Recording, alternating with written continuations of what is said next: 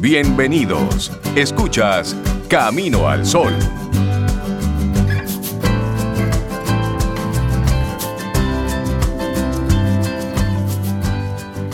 Seguimos recibiendo gente chévere, gente interesante, gente que nos gusta aquí en Camino al Sol porque nos aporta y aprendemos mucho, mucho, muchísimo. Y viene aquí y nos da un golpe de realidad. Rosario Arostegui, del Centro Gerencial Meta y también de ella misma de su propiedad, viene a compartir con nosotros. RosarioArostegui.com, ya para que entren por ahí. Rosario, buenos días. Hola Rosario. Muy buenos días a todos ustedes y a todos los Caminos Sol oyentes que están con nosotros. Eh, Sí, efectivamente. Gracias por tu presentación y aclaración, Reinaldo. Hoy vengo compartiendo un tema que, bueno, que es de aprendizaje y que lo abordo tanto desde lo que es la línea de los jóvenes de Rosario Arostegui como también desde el Centro Gerencial Meta, porque se trata de aprender y, y bueno, nosotros desde la mirada en las empresas, eh, uno va viendo las tendencias de cuáles son las necesidades, y qué se espera en términos de las competencias, los profesionales, qué es lo que se necesita aprender.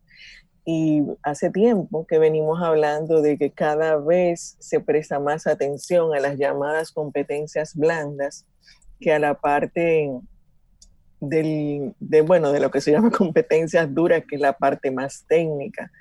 Entonces, eh, recientemente, eh, pues sale este estudio que quiero compartir hoy, que tiene la mirada hacia qué tenemos que enseñarle a nuestros jóvenes para que puedan insertarse al mercado laboral. Aquí se habla, en lo que tenemos en pantalla es el, el informe que habla de la generación del 2030 y el aprendizaje que los prepara para la vida, viendo la tecnología imperativa.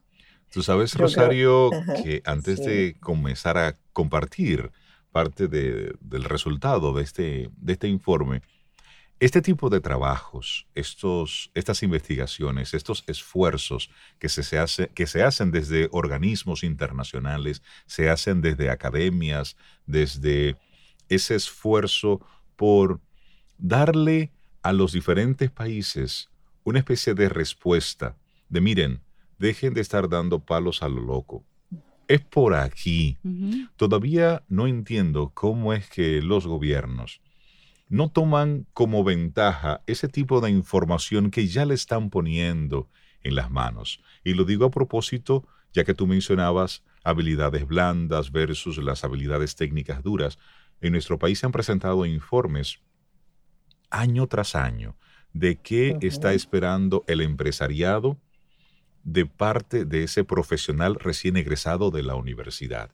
Y todavía no se le presta atención a ese tipo de información. Y aquí, en lo que estaremos viendo hoy, en qué competencias necesitamos todos aprender para el 2030 y cuáles son sus tendencias, creo que sirve muy bien para esa persona y es está muy conectado con el tema principal del día de hoy, que es atreverte a encontrar inspiración aquí tenemos un insight muy válido, muy potente sobre qué nosotros podemos hacer. Y esto, y es lo interesante, a diferencia de otras épocas en la historia, esto nos puede aplicar absolutamente a todos, porque ya esta es una economía global, una economía mundial.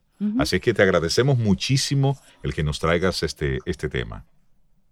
Y, gracias a ti por tu comentario para hacer la aclaración de que sí, este es un informe que, como bien dice, es resultado de, colaboración investigativa de Microsoft, McKinsey Companies eh, Education Practice, donde se encuestaron eh, universidades de distintos países, la mayoría sí de Estados Unidos, pero hay de Australia y otros países, y el comentario que hace es de que aquí se han hecho estudios, especialmente conozco muy bien uno que se ha preparado en eh, ANGE, eh, viendo cuál es la necesidad que tienen nuestras empresas en relación a las competencias, o sea, para que nos enfoquemos en cómo preparar a nuestros profesionales para una inserción laboral mucho más efectiva. Y estos resultados que yo les voy a compartir, a manera general, no difieren mucho de la información que tenemos aquí, pero aquí hay una mirada más hacia, que, hacia la parte del aprendizaje y el sistema educativo. Entonces, eh, bueno, yo me les voy a, solo para que vean unas estadísticas que habla cuáles son las tendencias y básicamente nos está validando, repitiendo, perdón, que son necesarias las habilidades socioemocionales. Mm. Dice que eh, las ocupaciones de más rápido eh, crecimiento requerirán habilidades cognitivas de más alto nivel en áreas tales como resolución de problemas, pensamiento crítico, creatividad, y entre el 30 y el 40% de los empleos requerirán habilidades socioemocionales específicas. Interesante. Es decir, ese paradigma de usted no está aquí para pensar, y eso hay que quitarlo. Claro. Usted sí está para pensar ahora. Por favor, piense. Claro. Eh, precisamente eh, este enfoque lo que dice, y yo creo que este estudio salió hace meses, o sea, incluso yo eh, me, pasé buscando si tenía, qué tan reciente, porque a mí me llegó en, hace un mes. No sé si considera información muy reciente como lo que estamos viviendo, pero me parece muy alineado porque estamos con lo que hemos vivido, la tecnología se hace eh, necesaria imprescindible y eso es parte de lo que plantea aquí, independientemente de que esté Microsoft como parte. Y pues, ¿qué pasa? Decimos, si las, eh, voy a mostrar una estadística de tendencia, pero dice, si la tecnología eh, se hace necesaria, o sea, la tecnología pasa a ser, como aquí decíamos todos, tienes que saber inglés. Bueno, pues tienes que saber manejar la tecnología, tienes que, es, como un idioma, e independientemente de, de qué te enfoque.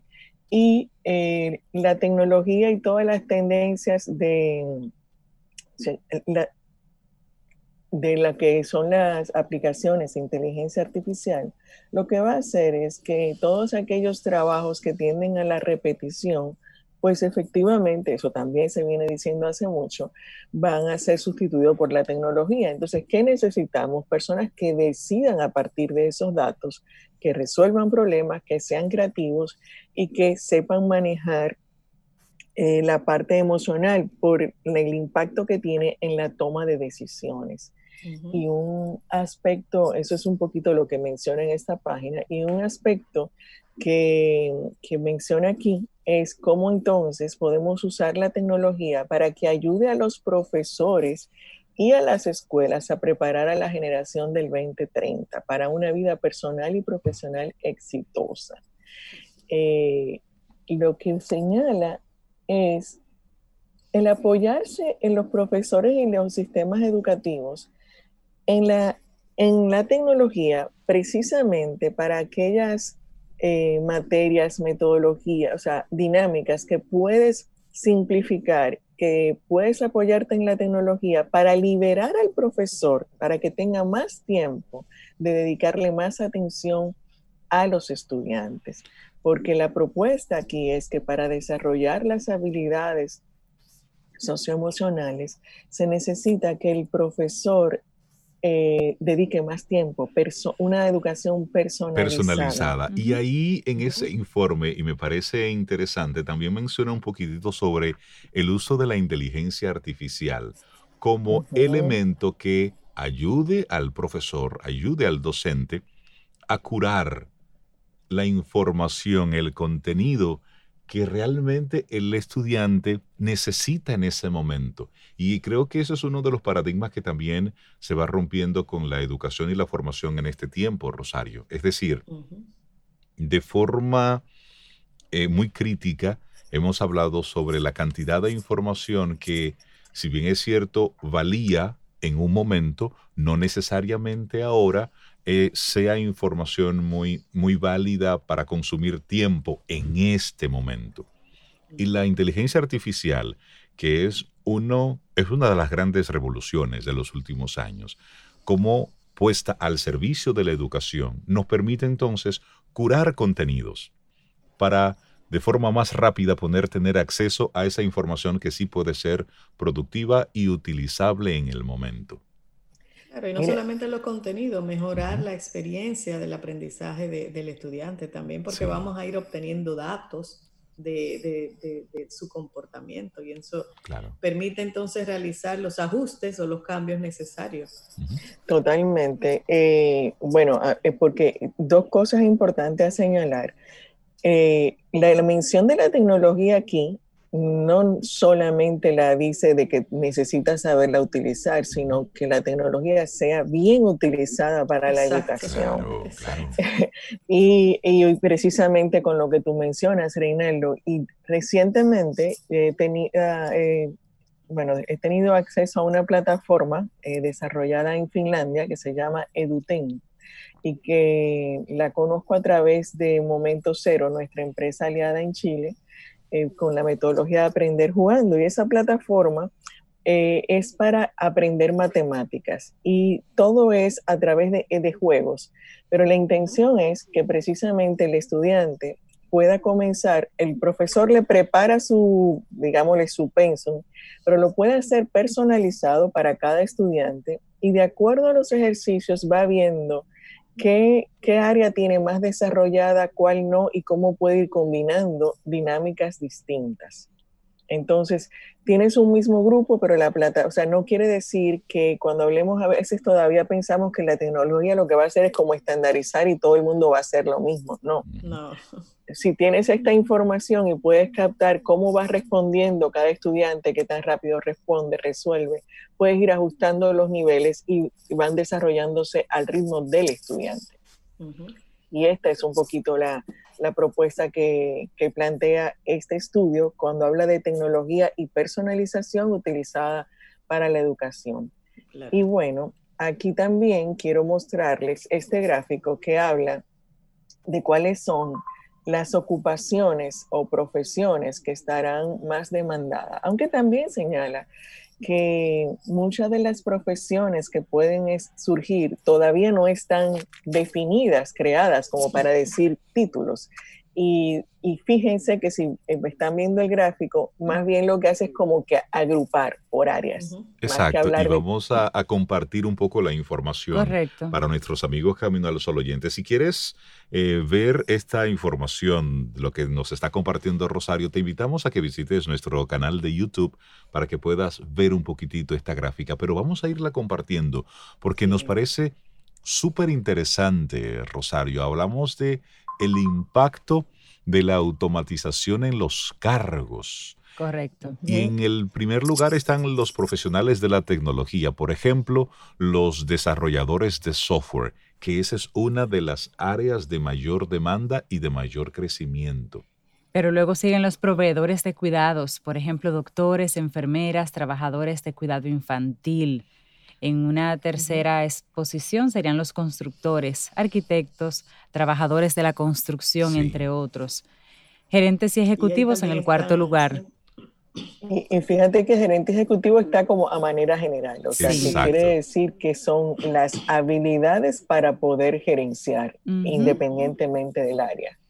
Y también está otro nivel, eh, otra categoría, profesionales, y ahí el ejemplo son los ingenieros, los abogados, los científicos, los especialistas en el área de finanzas y los educadores, profesores de escuela, trabajadores de apoyo educativo. Mira, y ahí está, ahí está muy presente la, industria naranja, los creativos también, eh, los artistas, los diseñadores, nosotros, los trabajadores de los medios, estamos ahí, tenemos vida, tenemos vida ahí, tenemos vida. Eh, y, hay, y hay un rubro ahí, Rosario. Los entornos que son los impredecibles. Es decir, los mecánicos especializados, los primeros enviados en casos de emergencia. Estos son como, como ejemplo. Y también un dato interesante que para nosotros observar, Rosario, ahí, lo que tiene que ver con la interacción con el cliente. Fíjate cómo cambia eh, la gráfica. Eh, eh, le explicamos a los que nos están escuchando. Todos los, renglones que hemos mencionado hasta ahora van en crecimiento y, lo mencionamos en el orden que lo plantea la gráfica, Pero aquí, cuando hablamos de la interacción con el cliente, que se, hay un cambio en la gráfica, y es que, eh, pues, la, la tecnología va a ayudar a resolver muchos problemas mecánicos, vamos a decirle así, los rutinarios. Eh, por eso es que estamos hablando de que se necesita la capacidad de resolución de problemas, porque ahí es donde necesitamos intervenir en ese tipo de situaciones, en, situaciones de servicio. Ah, y por eso habla del el área de interacción con el cliente, eh, apoyo administrativo y otros empleos o en entornos predecibles son los que se señala que cambió la gráfica, o sea, una tendencia negativa. Entonces. Eh, Sería esta explicación que serían los, que, los trabajos que todavía tendrían el menor impacto con la entrada de la tecnología. Es decir, que con la tecnología podremos, eh, con, el, con la ayuda de la tecnología podremos eh, apoyar algunos trabajos, salud, construcción, creatividad, pero será un poquito más difícil utilizar la tecnología para dar salida a puestos como el cuidado personal, que todavía sigue siendo el ser humano el centro de este tipo de servicios versus la tecnología, o un apoyo administrativo, o por ejemplo un trabajador de producción, un transporte, por ejemplo un chofer. Sí, efectivamente, porque son las tareas, las rutinarias son las más fácil eh, transferibles a la tecnología. Entonces, eh, la idea es que nos enfoquemos en las situaciones que realmente requieren de nuestras habilidades creativas y de resolución de problemas. Eh, sí es importante, por eso, incluso está arriba, entender la tecnología para saberla utilizar mejor, pero ya concentrarnos en el, todo lo que tenga que ver con cómo soluciono la situación del cliente. Cuando necesitas una intervención de contacto, ya se requieren habilidades socioemocionales pero unas transacciones que tú puedes predecir el proceso, la puedes eh, automatizar, entonces eso es lo que incide en que vas a tener menos interacción con el cliente y por lo tanto eh, eh, son áreas que van en, decreciendo. Y por eso yo decía que yo no sé cuándo hicieron el estudio, pero si veamos lo que hemos estado viviendo estos días. Sí, sí. Claro. y queda como, como ejemplo, testimonio viviente. Eh, bueno, entonces algo importante en cuanto a los aspectos a, señalar, em, en, la, parte del sistema educativo, ahora mismo realmente lo que están viendo en pantalla no está exactamente lo que estoy mencionando, pero sí se refiere a que ahí, menciona la importancia de que entonces los educadores necesitan también eh, aprender otras, desarrollarse en otras habilidades y señala como un aspecto importantísimo que para desarrollar las habilidades eh, socioemocionales se necesita, ya dijimos la personalización, pero eso implica retroalimentación. Entonces, un aspecto que menciona en algún lugar del estudio es que cuando hicieron la encuesta, muchos profesores dicen que dan retroalimentación, pero los estudiantes encuestados dicen que no, o sea, los mismos estudiantes de esos profesores no sienten que reciben la retroalimentación, y que aquellos que la reciben no tienen la información, no se sienten con la información en relación a, sus competencias socioemocionales. Es decir, eh, va muy bien. Interesante. Sí, porque es como el, cuidar cómo se está dando la retroalimentación, porque ya no, eh, eh, yo lo quise señalar porque a veces pensamos, ah, la nota es una retroalimentación. No, o excelente trabajo. Exacto, qué bien lo hiciste. No, sí, y es, y es, una percepción del mismo hecho, como el profesor, el docente entiende que está devolviéndole información de valor al estudiante y para el estudiante es como, eh, no, estoy recibiendo nada. Exactamente. Pero me llama mucho la atención cómo, cómo, inclusive está hasta destacado en el, en el documento, cómo se van a requerir eh, capacidades claramente humanas para contribuir con ciudadanos comprometidos e informados, para pensar críticamente y analíticamente. Es decir, cómo el docente va transformando su papel no como dador solo de conocimiento, sino como ese ente que aporta y apoya, óyeme, esa parte humana, que es lo que, independientemente de la tecnología o de lo fría que se pueda ver, ese componente humano está más presente que nunca y es más necesario que nunca. Sí, porque las tecnologías van a facilitar la plataforma o el medio para que el estudiante se sirva con una información que ya está, que ya fue creada, que ya fue investigada y que ya está disponible. Entonces, el siguiente paso, digamos, en el trabajo del, educador en este caso, pues es eso, es con eso, cómo yo te enseño a pensar, a discernir, a tomar lo importante, a extraer, a, tener tu criterio propio, inclusive a disentir de lo que tú leas, Rosario. Ahí está el, reto. Sí, o sea, eh, fíjense que bien, siguiendo la gráfica que mostrábamos de la tendencia en las profesiones, educación está dentro de las que va en, aumento.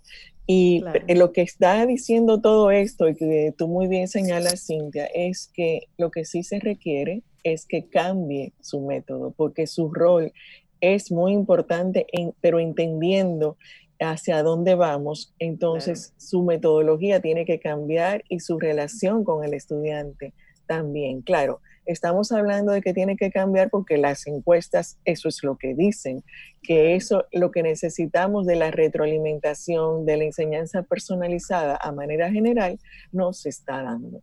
Y para hablar de desarrollar eh, esas habilidades blandas, se necesita esa interacción y se necesita una metodología que esté más enfocada a resolución de casos, por ejemplo, pero luego vamos a discutirlos. Claro. Y, aquí un elemento importante, Rosario, que lo vi al principio del estudio, es eh, que aquí ahora el protagonismo se supone debe tenerlo el estudiante. Eh, en, la, en, la, educación tradicional el protagonismo lo tenía el profesor y en algunos momentos el contenido, pero eso ahora debe cambiar el protagonista ahora se centra en, el estudiante. Y por eso el rol del docente es el gran desafío, cambiar esa, esa forma de lo tradicional a esta nueva eh, forma o metodología centrada ya de verdad en el estudiante. Eh, de hecho, bueno, ya hace un tiempo que se viene hablando eh, de ese cambio, que como bien dice Reinaldo, no sé qué nos pasa que no se está incorporando, pero se viene hablando. Eh, lo que es las clases invertidas, eso es parte de la clase basada en proyectos. Estas son metodologías que ayudan a, a este desarrollo de competencias blandas que mencionamos. Lo que lo que sí está enfatizando mucho más aquí en este estudio, y lo voy a seguir, aunque el que está en video eh, aquí, eh, porque sí, para irme más, voy más rápido que lo que estoy presentando ahí. Eh, pero lo que está enfatizando es que para poder hablar del desarrollo de estas competencias, lo que va a permitirlo va a ser el buen uso de la tecnología, pero más que la tecnología, el énfasis está en que sea una clase personalizada. Y dice, hay dos aspectos cuando hablamos de lo personalizado. Por eso digo, no es que tenga que ser en la tecnología, sino que uses la tecnología para permitir la personalización y el otro aspecto de lo personalizado es la atención para que el profesor pueda tener ese vínculo y ir ayudándole a, mejorar esos aspectos, porque si estamos hablando de la parte socioemocional, es en contacto con otro ser humano. Entonces, eh, eh, ese aspecto de la retroalimentación le dedica un buen espacio dentro del estudio, porque es, voy viendo cómo vas, te voy dando experiencias y te voy retroalimentando en esos aspectos específicos de tu reacción, de tu comportamiento. Aquí, por ejemplo, en lo que tenemos en pantalla es un gráfico que habla de lo que este estudio presenta como brecha en la prioridad de habilidad profesor-alumno. Es decir, para el profesor hay una prioridad que tiene que ver con el alfabetismo, el pensamiento crítico, la aritmética, conciencia social, comunicación, conciencia de sí mismo y colaboración. Del otro lado, para el estudiante, eh, primero habilidades digitales, creatividad, entendimiento intercultural, comprensión ética, autogestión, agencia, alfabetización cívica, solución de problemas, toma de decisiones responsables. Interesante ese contraste, Rosario. Interesante. Eh, ¿Qué decir? En la combinación, fíjense que de todas formas aparece habilidades de relación, aparece eh, la parte del pensamiento crítico, yo diría que quizás no aparece en el estudiante por la comprensión o dimensión que tiene, pero sí es indispensable. Sí, y cuando, y cuando y hay algunos aspectos de corte humano que me llaman mucho la atención lo que tiene que ver con el entendimiento intercultural. Me llama poderosamente la atención un interés en esa parte, también lo que es comprensión ética, cómo la ética se ha vuelto un tema en los últimos años. Y de una forma u otra todo eso está conectado con el pensamiento crítico. Sí, es decir, sí, tú poder manejar, oye, interesante estos, estos resultados. Eh, en definitiva, pudiéramos decir, bueno, y por eso decía, la importancia del pensamiento crítico, pero planteado desde el estudiante con otros aspectos. Exacto. claro. Eh, pero aquí lo interesante es entonces cómo yo llego al estudiante a partir de sus intereses. Puede ser una pregunta interesante para aprovechar eh, la curiosidad o la, la importancia que le está dando el estudiante para yo ir conectando y desarrollar las habilidades que entendemos eh, que se requieren. Y bueno, aquí está todo lo que le había mencionado de la retroalimentación, que hay una gráfica para apoyar a los que luego vean el video en YouTube. Y básicamente, aquí pues menciona otros aspectos que le invitamos a que lo lo pueden, incluso puedo citar ahí el, el, estudio, eh, es que eh, la importancia de personalizar el aprendizaje para acelerar el progreso. Y cuando hablamos de eso, es, yo creo que vamos resumiendo, eh, necesitamos las habilidades que nos permitan comprender mejor al ser humano con el cual trabajamos para poder sacarlo mejor, como líderes, como colaboradores. Y, por eso eh, hay una combinación en esas inquietudes, porque lo que tú mencionabas del gráfico anterior, Reinaldo, las generaciones, eh, voy a ir más millennial, centennial, eh, hay una fuerte inquietud y por eso todo este movimiento de las diferencias raciales, de las diferencias de creencias, es porque hay un despertar de un pensamiento crítico interesante. Eh, lo que tenemos es que irlo canalizando y sobre todo porque si nos abrimos a entender mejor al otro, entonces vamos a lograr mejores resultados. Ya cuando hablamos de que una de las competencias indispensables para esta época es la parte de colaboración y trabajo en equipo, comunicación. Entonces, para lograr la colaboración del otro, yo tengo que saber, eh, yo cuando hablo de liderazgo y comunicación utilizo la expresión, saber dónde está el botón que hace que se active la emoción, las ganas de colaborar del otro. Y para yo conocer dónde está el botón, yo necesito entenderlo como ser humano, independientemente de esas diferencias que puedan haber en, creencias o de cualquier tipo. Y creo que e, e, esta, esta parte, Rosario, ya cerrando un poquitito nuestra conversación, encuentra a una República Dominicana y encuentra al, al mundo ante un gran reto y nosotros, por ejemplo, en esta semana lo que hemos, lo que hemos visto, como el Ministerio de, Educación, bueno, pues lanza la resolución en la que dice que todas las clases a impartir en el territorio nacional serán de manera virtual, incluyendo la primaria, la secundaria, para evitar la expansión de contagio. y han surgido una cantidad importante de críticas, de cuestionamientos. Y hay que entender, hay una relación económica, hay, un, hay una actividad económica que están viviendo la mayoría de nuestros hogares. Y esa situación económica pues tiene un impacto directo en los recursos disponibles para los estudiantes para que puedan llevar a cabo el proceso educativo de la mejor manera posible. Aquí estamos frente a una oportunidad. Así lo veo yo.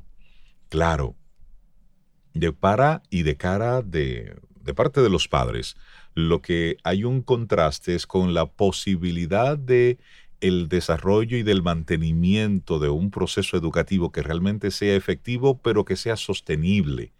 Y ahí es donde choca, eh, van chocando esas realidades. Es decir, para un padre, que ha sido muchas de las críticas, ¿eh? dicen, es que no podemos tener a nuestro hijo todo el día aquí en casa. Pero por otro lado, se está viendo cómo los padres hemos relegado solamente al sistema educativo el proceso de educación de nuestros hijos. Entonces lo veo como una oportunidad de ver estos datos que tú nos estás compartiendo, de cuál es la información, el contenido que debemos manejar para el 2030, cómo nosotros desde casa, con nuestros hijos que tenemos la oportunidad de tenerlos en casa, sí, aunque sea una pela, aunque tengan la pobre puerta de la nevera que ya no da para más, aunque ya el Internet solamente sea para los pequeños durante el día. Todo eso, póngalo como usted quiera. Pero estamos ante una oportunidad de que los padres retomemos parte de la responsabilidad del proceso educativo que simplemente se lo soltamos a los, a los colegios y a las escuelas. Fíjate que eh, enfatizando lo que tú dices, o mejor dicho, para sí, enfatizarlo, es, estamos hablando de competencias blandas que requieren pensamiento crítico, manejo de las emociones, el trabajar bajo proyecto, y esas son habilidades que se adquieren en la conversación en tu casa. Exactamente. Sin necesidad de tecnología. Exacto, exacto. Entonces, eh, para ser más claro y preciso, no sé si quieres abundar en cuál sería tu propuesta, Reinaldo, pero la mía es que nosotros podemos aprovechar este contexto para eh, desarrollar proyectos y pensamiento crítico que nos permita conversación en la casa dirigida a desarrollar estas competencias, porque eh, dejemos de pensar en lo, en lo rígido estructurado que es eh, tengo que saber de historia, lengua española, etcétera, sino que estamos hablando de algo que es más del ser humano para poderse desarrollar e insertar, porque es algo que a veces por pensar en la parte laboral, los padres decimos no, porque es que luego no va a poder encontrar un trabajo. Estamos hablando que para encontrar y ser más eficiente en, un trabajo, va, estas son las competencias que requieren y esas se, no se aprenden leyendo, sino practicando, porque competencias no se, no se enseñan, se entrenan. No es teoría. Exacto, no es teoría, es experiencia. Entonces, ¿cómo podemos vincular y, aprovechar esta oportunidad de manera que eh, todos vayamos más ligero. Si tenemos una orientación, quizás ahí puede haber una oportunidad de que los padres sepan cómo pueden aprovechar estos espacios que tenemos. Y sí, eh, resaltar algo, porque no es solo las eh, socioemocionales, las matemáticas siguen siendo muy importantes. ¿Y saben qué? Por ahí anda unos números que dicen que aquellos que tienen un alto nivel en las matemáticas también tienen una relación interesante para lo que tiene que ver con creatividad, pensamiento crítico y demás. Creo que, que, nos puede parecer lógico, pero esa parte sí, las matemáticas eh, es importante que profundicemos y que motivemos a desarrollarlas más. Pero por ahí yo veo la oportunidad de que, entendiendo esto, y esa fue un poco la intención de compartir esta información hoy, para que no dejemos de pensar solo en la parte de pensum eh, profesiones así con un nombre encerrado, sino que veamos de una manera mucho más abierta, pensando en competencias y desarrollo de, del ser para poder conectar y generar mejores resultados. Rosario Arostegui, hoy hemos tenido una, una extensa conversación, pero creo que es más que oportuna. Todo lo que tiene que ver con, con educación, a nosotros desde Camino al Sol nos, nos ocupa, porque entendemos la educación como realmente esa columna vertebral que va a permitir que como país lo hagamos diferente. Muchísimas gracias por compartirnos este, este informe tan interesante e invitamos a nuestros amigos Camino al Sol oyentes a que visiten nuestro canal de YouTube para que puedan ahí eh, apreciar algunos de los gráficos de los cuales hemos estado hablando, pero los que están conectados con nosotros a través de la radio, creo que se llevan una idea bastante clara de, de lo que se está persiguiendo, de cuál es la tendencia para el 2030. Eso no es muy lejos, ¿eh? Eso, es en 10 años. Sí. Y eso, es en 10 años, es decir, que los que van a salir a buscar trabajo en el 2030 están en el colegio ya. Exactamente. Exactamente. Vamos a ponerlo en esa realidad. Rosario, que tengas un excelente día. Gracias, Muchísimas Rosario. gracias. Excelente. Gracias. Muchísimas gracias. Excelente.